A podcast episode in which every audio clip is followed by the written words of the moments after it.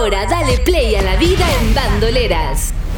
Un podcast donde encontrarás el impulso que necesitas para vivir una vida activa, entretenida, plena y saludable.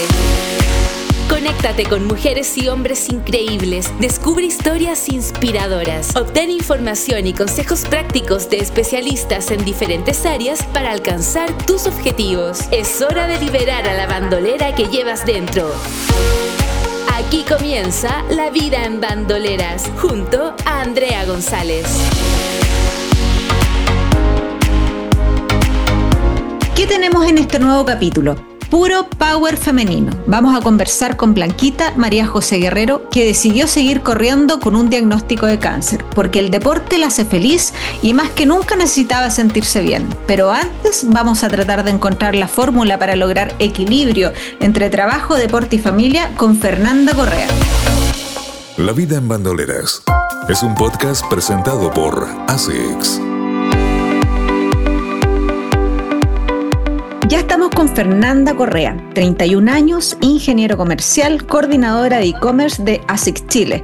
Deportista desde el colegio, después se entusiasmó con atletismo en la universidad, entusiasmada por su hermana como me contó. En el 2014 hizo su primera maratón de Buenos Aires y actualmente tiene cinco maratones.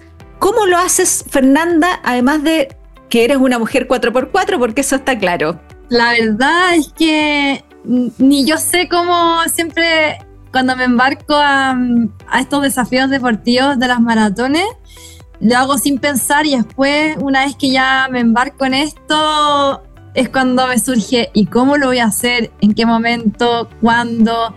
Eh, sobre todo porque mm, en lo personal a mí me gusta mucho poder cumplir con todo, eh, ya tanto en lo laboral, en lo social, eh, en lo académico. Eh, entonces, de hecho, este año, cuando me gané el cupo, la tuve que patear un año. porque justo coincidimos que mi marido también había quedado en una maratón y yo en otra, y como era la primera maratón de mi marido, dije ya, ok, yo cedo y yo la atraso un año. Y justo me coincidió que el año que la atrasé, trabajo, entrenamiento, eh, justo me puse a estudiar un diplomado, entonces la verdad es que fue una maratón la que yo dije, no sé cómo lo voy a hacer, eh, no sé cómo voy a lograr cruzar esa meta, eh, porque siempre me digo, ay, no tengo el tiempo para todo. Hasta que dije ya, ok, para mí es súper importante la relación entre equilibrio con sacrificio. Es decir, eh, si yo quiero hacer un equilibrio entre todas las cosas que tengo que hacer, entre el estudio, el trabajo, entrenamiento, vida social, me va a implicar hacer un sacrificio. Eh, ¿Y qué sacrificio es, ese? Quizás despertarse más temprano o quedarse hasta, más tarde, eh, quizá en la hora de almuerzo almorzar más rápido eh, y dedicarle más tiempo o a la pega o al entrenamiento o al estudio o incluso vía social de ir a almorzar con amigas, porque te juro que lo que más me, me costó este año eh, fue sacrificar eh, la vida social. Entonces, por ese lado, siempre fue así. Si quiero lograrlo, este equilibrio, o sea, significa un sacrificar ciertas cosas. Justo eso es como lo más importante de este tema. ¿Cómo se logra el equilibrio entre el trabajo, el deporte y la familia? Si tú tienes 31 años, recién te casaste, llevas creo que un año casada, tienes un trabajo súper demandante, este es el escenario. ¿Cómo te preparas para una maratón con todas las actividades que tienes? Y en el fondo, tú decías, hay cosas que tengo que ir dejando de lado. ¿Cómo vas priorizando? Este año mi priorización fue súper difícil, o sea, decidir qué iba primero al día a día o semanalmente. Eh, pero eh, un consejo que me sirvió mucho, que me lo, me lo entregó mi querido entrenador Cheva Valenzuela, que gracias a él crucé la meta en Nueva York, eh, que de hecho este consejo lo, lo, lo, dio justo cuando estaba comenzando el frío, porque para los atletas el frío, o por lo menos para mí, se nos hace más difícil aún entrenar. O sea, a correr con, con frío, con lluvia, con cualquier eh, clima, eh, se hace más difícil. Y lo que nos decía, y no solo a mí, a todos, eh, a los que entrenan, Eh, miren, la verdad es que el, este, tema de los entrenamientos o, en general se puede asociar a, muchos factores de la vida. No todo tiene que ser blanco o negro. Es decir, eh, no todo tiene que ser ya o entreno o no entreno, sino que están esos matices grises. Entonces, lo que siempre nos recalcaba el chef mira, si no tienes el tiempo para hacer tu entrenamiento completo, por ejemplo, no sé, si semanalmente tenía que ser a correr tres veces a la semana, una hora, hora y media, si en verdad no tienes ese tiempo, ok, no lo hagas completo, pero hazlo igual, lo que puedas. Si no puedes esa hora, ok, eh, ¿cuánto, tiempo tienes? Ya, 40, 45 minutos, haz los 40 minutos.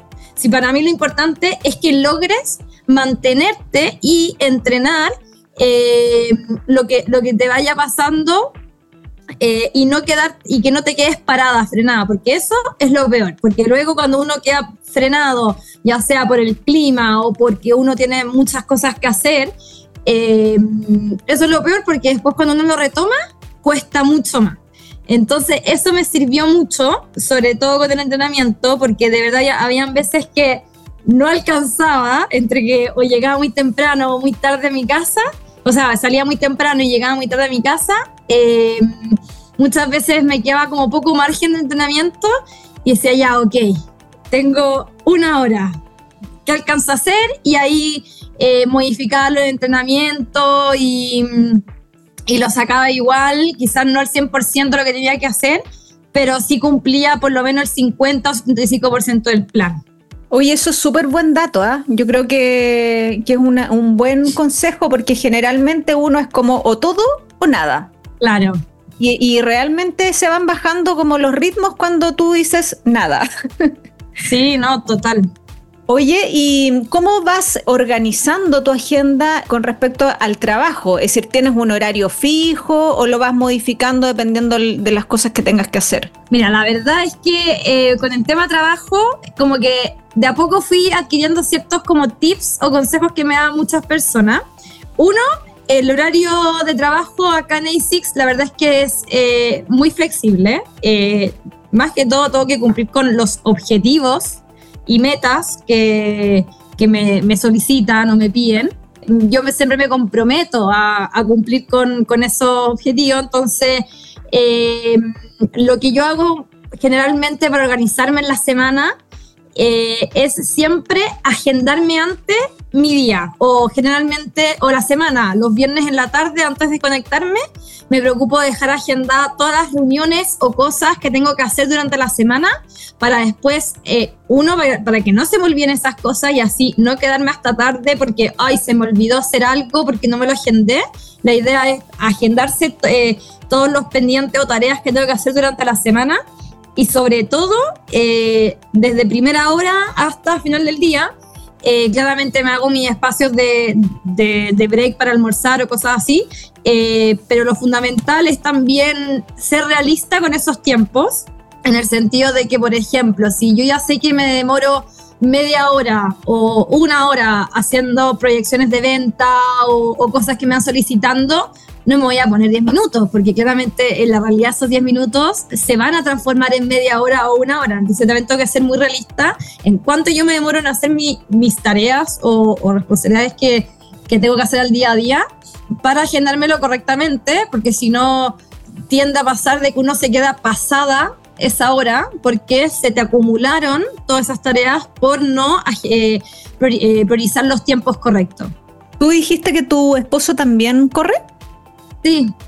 ¿Y entrenan juntos o lo hacen por separado dependiendo de las agendas que tienen? Mira, la verdad es que al principio, cuando broleábamos, no, no me gustaba ir a correr con él. Eh, y luego cuando lo convencí, ahí yo también me motivé en que nos metiéramos a entrenar juntos en un mismo grupo de running. Y eh, al principio íbamos mucho juntos. Él tiene un horario más o menos eh, distinto al mío laboral, él sale un poco más temprano que yo, eh, o yo, a mí me gusta llegar un poco más temprano que a él a la oficina, eh, tendemos a ciertas veces ir, por, ir separados. Por ejemplo, los martes tenemos entrenamiento en pista Y lamentablemente él es súper malo para madrugar, entonces yo voy a las 5 y media de la mañana a, a, entrenar en la pista y él va en las tardes. Simplemente porque también entre que le gusta, eh, aprovecha de que sale justo temprano y a mí me gusta llegar temprano a la oficina, eh, ahí yo prefiero entrenar en las mañanas y él en las tardes. ¿Tus volúmenes de entrenamiento aumentan cuando estás preparando una maratón? Sí. ¿Y ahora en este minuto tienes alguna, algún objetivo deportivo? Mira, actualmente eh, el objetivo es recuperarme de una lesión. Es una, es una lesión súper conocida, la banda iliotibial, y que se me juntó también con mucha inflamación en un tendón cerca de la rodilla. Entonces, de hecho, tuve que acudir a, a la famosa infiltración, eh, lo cual en su minuto lo agradecí, porque si no, no hubiera podido correr la maratón, pero fue algo que eh, la verdad no se recomiendo a nadie, porque es como llegar al último cartucho que quemar antes de, poder correr. Eh, entonces ahora mi objetivo es correr otra maratón el 2024. Eh, yo creo que una acá en Santiago, o sea, en Chile, en Viña o Santiago, pero me gustaría más Viña. Y probablemente me motive también en haciendo una prueba deportiva que jamás he hecho, pero que la verdad eh, me motiva mucho, que es el, triatlón. Eh, es que mi grupo de running donde entreno, varios, o te diría que la mayoría, eh, son más triatletas. Yo solamente corro, pero varios también entrenan para triatlones y, un y sería un buen desafío para el próximo año. Dado que yo no ando en bicicleta ni nado, pero para conocer nuevas disciplinas deportivas. Oye, Fernanda, ¿y como qué mensaje le, dejarías a las mujeres que todavía no logran ajustar sus agendas y siempre estamos como, como estresadas de que no alcanzamos a hacer todo? ¿Qué recomiendas para que logremos este equilibrio entre trabajo, deporte y familia? Uy, uno, decir que jamás uno tiene el tiempo porque realmente si uno se propone lo que quiere, el tiempo siempre lo va a encontrar. Yo de, con el tiempo siempre me he dado cuenta de eso, que yo siempre comenzaba diciendo, eh, antes de cualquier cosa o, cualquier desafío que me, me, ofrecía, no me quería proponer, no, no tengo tiempo. Y no, eso es mentira. Siempre uno se puede hacer el tiempo. Siempre cuando uno se proponga algo que lo motive, va a existir ese tiempo. Y, y dos, eh, lo que te decía sobre estos matices entre negro, blanco y gris. O sea, la verdad es que o todo o nada son extremos que, quizás no sirve mucho.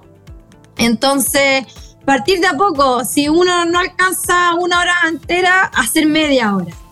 Cumplir de a poco y hasta que se logre hacer este equilibrio y, tiempo sobre todo para eh, ir cumpliendo más eh, esos objetivos. Perfecto, entonces les dejamos a las bandoleras el mensaje de busca tu motivación y maneja los grises. Te agradezco mucho, Fernanda, que nos hayas acompañado hoy. No, muchas gracias a usted, un honor estar acá. Así que trabajaremos equilibrio entre trabajo, deporte y familia. Gracias, Fernanda. De nada. La vida en bandoleras es un podcast presentado por ASICS. En cualquier época del año, no te olvides de usar protector solar de alta protección Debes repetir la aplicación cada dos horas para que este sea realmente efectivo. Hidrátate constantemente antes, durante y después del ejercicio. Lleva contigo una botella de agua o una mochila de hidratación. Opta por ropa ligera, transpirable y de secado rápido para mantener tu cuerpo fresco. Además, considera el uso de gorras, viseras y gafas de sol con protección UV. Estás escuchando La vida en bandoleras junto a Andrea González. Vamos a hablar de Garra con Blanquita, más conocida como María José Guerrero. Qué bien puesto ese apellido, absolutamente acorde con la temática de hoy. Bueno, Blanquita siempre hizo deporte. Ella partió haciendo atletismo en el colegio y después a los 17 años hizo sus primeros cinco, porque antes hacía 100 metros plano, y se fue enamorando del running. Lamentablemente, al pasar de los años, fue diagnosticada primero de artritis reumatoide y luego de cáncer, hace cinco años. Entonces, ¿de qué vamos a hablar? Le vamos a pedir a Blanquita que nos cuente un poco de su historia y que en el fondo nos desarrolle que sí se puede siempre cuando uno quiera. Ella optó por seguir haciendo deporte porque es lo que la hace feliz. Hola Blanquita, ¿cómo estás? Bien, ¿y tú? Bien, bien, bien, bien. Bueno, eh, aquí estamos para que hablemos en, detalle de un poco de tu historia. Es un poco eh, complicada la historia que me ha tocado vivir, pero aquí estamos, avanzando de a poco. ¿Tú siempre hiciste deporte? Sí, siempre partiste con atletismo y después me contaste que fuiste tomando otras prácticas. ¿Cuáles fueron las otras deportes que fuiste haciendo? Sí, partí con atletismo en el colegio en básica, con 100 metros. Eh, después hice un poco de básquetbol, después eh, skate. He recorrido por, por varios mundos. Blanquita, ¿en qué minuto eh, te diagnostican artritis reumatoide. Lo dije bien porque se me enredó la lengua. Sí, artritis reumatoide. Eh, me diagnosticaron a los 23 años, eh, más o menos, pero fue un proceso bastante largo, porque lo confundían como los dolores articulares del crecimiento, como que era un crecimiento eh, doloroso, y después pasó el tiempo y seguían estos dolores, había muchas, muchos E15 en las manos, por cosas muy insignificantes. Entonces fui ya, dije, no me quedo con esto, es algo más. Empecé a buscar como otros médicos. Me hicieron un millón de exámenes de sangre, resonancia magnética, eh, escáner y ahí reflejó que tenía mucha cenovitis en las manos, que es propia de la enfermedad de la artritis. Y ahí llegamos a ese diagnóstico. Eh, Blanquita, ¿y nunca dejaste de hacer deporte mientras te dieron este diagnóstico a los 23 años? No. el primer médico me dijo que era como eh, complicado que siguiera con mi vida de tanto deporte. Por ejemplo, yo corría y también andaba en skate al mismo tiempo. Pero después llegué a otro médico que me dijo que mm, tenía que estar en movimiento para que la rigidez articular no se apoderara de mi cuerpo así fue dando la pelea y yo dije, no, es como una enfermedad, como dicen, de viejito. Yo dije, no quiero atrofiarme tan joven y tengo que estar en movimiento. Yo soy una persona bastante activa, la verdad. Entonces que me digan que no puedo hacer algo es como, ah, no. ¿Y en qué minuto solo te vuelcas a correr? ¿En qué minuto? Cuando los dolores de las rodillas fueron muy fuertes debido como al movimiento del skate y ese tipo de cosas, yo dije, ya, solo me dedico al running y realmente me enamoré del mundo. Y dije, ya, esto es lo mío. Con este deporte me quedo. ¿Y qué año era ese? ¿Cuántos años tenías en ese minuto? En ese minuto, cuando tomé la decisión del solo running, tenía 19 eh, años. Había estado entrando a la universidad. O sea, tú, tú hiciste como una, una larga vuelta probando hartos deportes, después te dedicaste solo al running y en un minuto te diagnostican cáncer. Sí, a los 23 en los 23 empezó como muchos dolores, cosas extrañas. Hasta hace cinco años atrás que llegamos al diagnóstico y me dijeron que tenía que conocer muy bien mi cuerpo para haber sentido como estos llamados, porque es uno de los cánceres más silenciosos, es cáncer al útero. Entonces fue fuerte recibir un diagnóstico así. ¿Y cómo enfrentas un diagnóstico tan complejo y decides seguir haciendo deporte, decides seguir entrenando? Mira, al principio cuando me dieron la noticia, yo creo que todas las personas que hemos recibido ese diagnóstico, tenemos solo una cosa en la cabeza. No me quiero morir. Fue lo primero que pensé. Yo no me quiero morir de esto y me fui así al fondo. Después yo dije, no, esto no me la va a ganar, no me la ha ganado nada en la vida.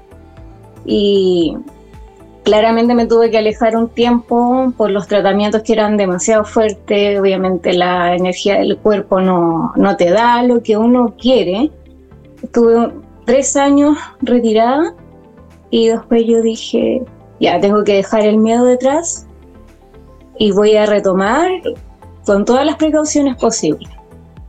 Y ahí yo me dirigí, hablé con mi médico y mi médico me dijo, ¿sabes qué? Vamos a, a probar con ciertos medicamentos, vamos a, a, ocupar un método que me dice que se ocupa mucho en, en Estados Unidos, que es como suspender la menstruación de la mujer para evitar como estas hemorragias que se pueden desatar. Y me dijo, probemos con esto y vemos cómo nos va en dos kilómetros. Y funcionó. Funcionó.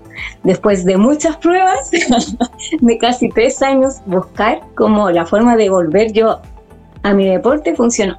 Y yo dije, ya, aquí nadie me detiene. ¿Hace cuánto tiempo ya, ya estás, es decir, como que ya volviste? Así de lleno hace dos años partiste con dos kilómetros, cinco, y de repente, eh, bueno, tú me habías contado que tu objetivo en, antes de enfermarte era correr 21. Sí, ese era mi objetivo. Todavía no lo logramos, pero... Todavía no lo, pero lo vamos a lograr. lo vamos a lograr, obvio que lo vamos a lograr si ya lo has logrado todo. Pero no corriste 21, pero ya hiciste 18 en cerro de trail trail running. ¿Cómo es este proceso? De verdad es de una fuerza eh, increíble. Sí, mira, todo partió cuando yo quise volver. En ese tiempo yo llevaba un año de relación con Sisu, con, con mi pareja. Y le dije, quiero volver, pero necesito que alguien esté al lado mío que me vaya controlando mis tiempos, porque tampoco podía correr como a alta velocidad, que es lo que estaba yo acostumbrada para evitar estos dolores intensos que se pueden provocar. Y ahí fuimos entrenando y a poco, él siempre al lado mío, controlando mis tiempos, diciendo, ya primero vamos por tres, después por cinco, después corrí, volví a correr mis primeros diez, que creo que fueron más emocionantes de la vida llegar a la meta de esos diez. Después ya me metí al trail running y corrí ocho, y después salió otro evento y yo le dije, ¿sabes qué? Quiero ir a los 18.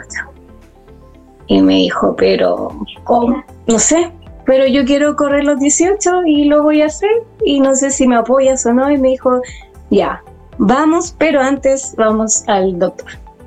Fue mal oncólogo, me dijo, sí, pero mi, mi, mochila de hidratación iba a la hidratación, iban todos los medicamentos encima en caso de cualquier dolor literalmente empastillarme en la mitad del ser. ¿Y cómo te fue en, en, ese tramo? No me mediqué, nada. Yo creo que era como la gana, el corazón y así como yo lo logro y lo hago y llego a la meta y así fue. Hoy, increíble. Mira, la verdad es que como que me cuesta también preguntarte porque es tan íntimo pero hay un momento en el que tú decides hacerlo público también, porque obviamente es un tema súper sensible y a mí me cuesta preguntarte, me imagino todo lo que a ti te costó hacerlo público. ¿Cuándo lo hiciste público? ¿Por qué lo hiciste público? ¿Y cómo ha sido también este proceso de compartir la enfermedad con el resto de la gente? Mira, yo decidí hacerlo público cuando una persona me escribió por Instagram me dijo que yo le había ayudado mucho por tema ella había tenido una lesión. Y como los textos que yo escribía en mis fotos eh, le habían hecho mucho ruido. Y yo siempre digo, en todas mis fotos tengo una frase que dice que rendirse no es opción. Y eso yo lo tengo grabado desde el día uno de mi diagnóstico. Yo no me voy a rendir nunca.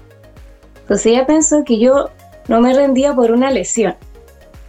Mm. Samuel me dijo, me dice así como, eh, amor, si la gente le estás ayudando solo con un texto y ellos piensan que es una lesión, me dijo, imagínate a cuántas personas puedes ayudar si ellos saben tu diagnóstico. Dije, ya lo voy a pensar porque igual es como íntimo, como dices tú, igual es un tema sensible. Entonces yo iba a un control que supuestamente era el último y mi médico me dice, ¿sabes qué? No es el último. De hecho ahora tienes que ir a una quimio, me dijo, oral, tienes que volver a tomar este medicamento y me dijo, tienes que hacerlo ahora ya.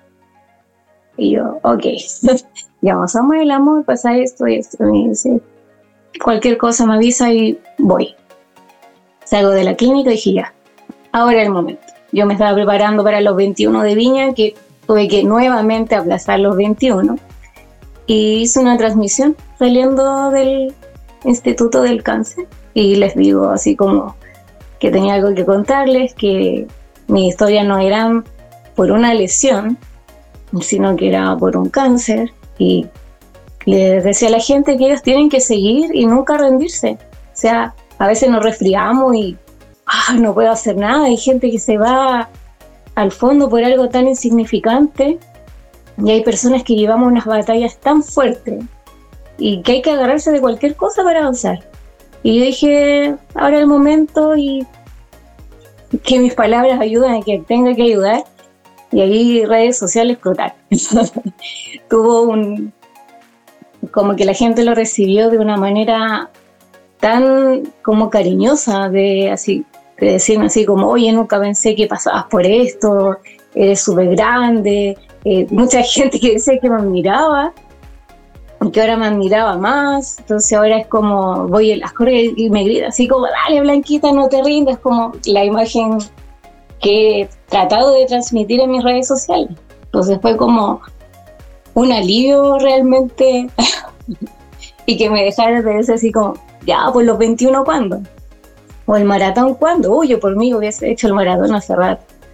Pero tengo que priorizar algo súper importante que es mi salud.